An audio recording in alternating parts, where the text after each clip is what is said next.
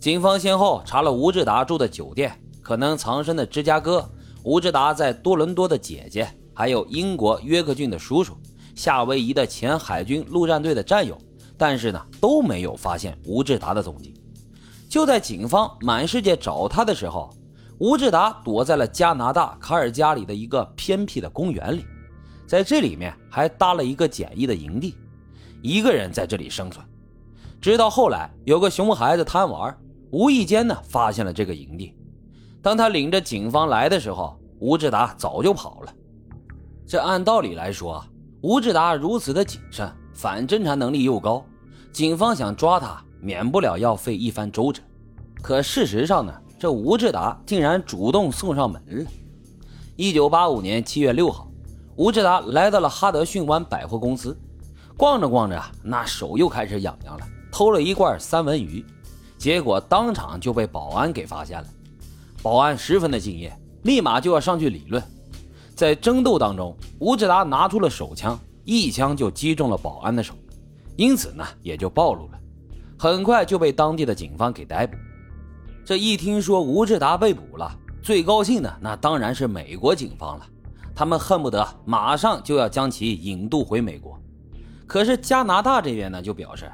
虽然你厉害啊，但什么事呢也得按照江湖规矩来办。吴志达在我们国家犯了罪，得先在我们这里服完刑、坐完牢之后，才能轮得到你们。这话说的呢也在理，美国方面也就只能等了。但是这一等啊，就是四年半。吴志达被加拿大方判了四年半的监禁，美国警方好不容易挨过了四年半的时间，马上就向加拿大提出了引渡请求。没想到加拿大方面给出的回复是 no，因为加拿大除了某些军事罪行外，已经在一九七六年的时候就废除了死刑。在他们的法律当中，如果有犯人从加拿大引渡到了别的国家而遭受了死刑的话，这属于违法的。吴志达在美国犯下了那么多的命案，回到美国那铁定是死刑的，所以加拿大方面坚决不放人。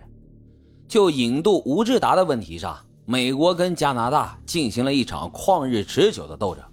终于，在一九九一年的九月，加拿大的最高法院服软了，同意将吴志达引渡到美国。这样的结果，吴志达似乎早有预料，所以他在服刑的期间疯狂地学习美国法律，妄图从中找出破绽来推迟自己的审判，或者是逃脱法律的制裁。等到吴志达回到美国之后，在等待审判的期间，都是被关在一个叫做萨克纳门托的监狱。检方以十二项确定的谋杀罪名指控吴志达，狡猾的吴志达呢就开始利用法律的知识来拖延审判。首先呢，吴志达就提出了正式的投诉，说监狱的食物不好，通常都是冷的，不符合他的胃口。后来又说在监狱里面遭受了差别待遇。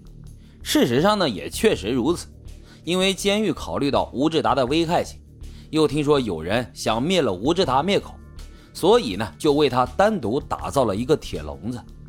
但经吴志达这么一投诉啊，监狱也只好拆除了笼子，还提高了食物的质量，食物跟待遇都得到了改善。吴志达又说啊，他晕车，每次审问他呢都要坐车，所以提前就服用了不少的晕车药。导致他的思绪混乱，不适合出庭。最后，他又开始不断的解雇他的律师，说律师不称职。就连法官也因为他的不满更换了好几任。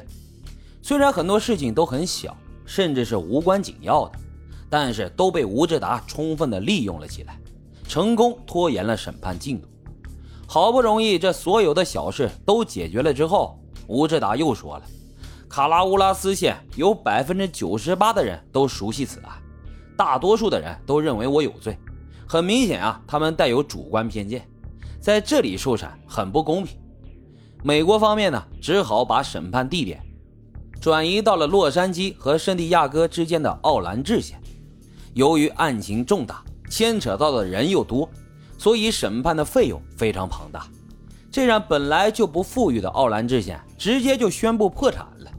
眼看着这案子都快审不下去了，美国政府只好出面，由国家支付所有的费用。